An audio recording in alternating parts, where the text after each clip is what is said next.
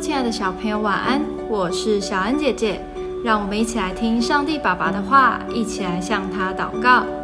彼得前书三章八到九节。总而言之，你们都要同心，彼此体恤，相爱如弟兄，存怜悯谦卑的心，不以恶报恶，以辱骂还辱骂，倒要祝福，因你们是为此蒙召。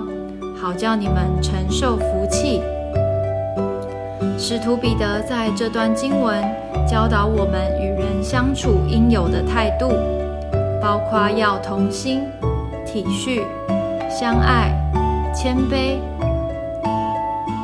今天要讨论的主题是谦卑。谦卑与合作有什么关系呢？如果在团体中有人觉得自己很厉害，然后对别人说：“我最聪明，我想的方法最好，你们都要听我的。”这样的合作一点也不快乐。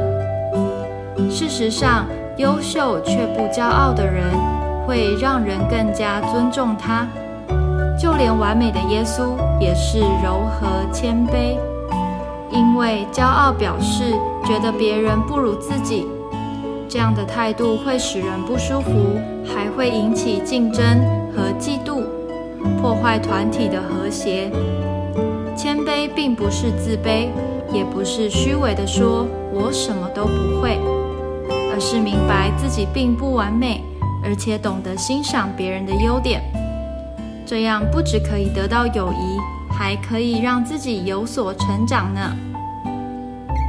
我们一起来祷告。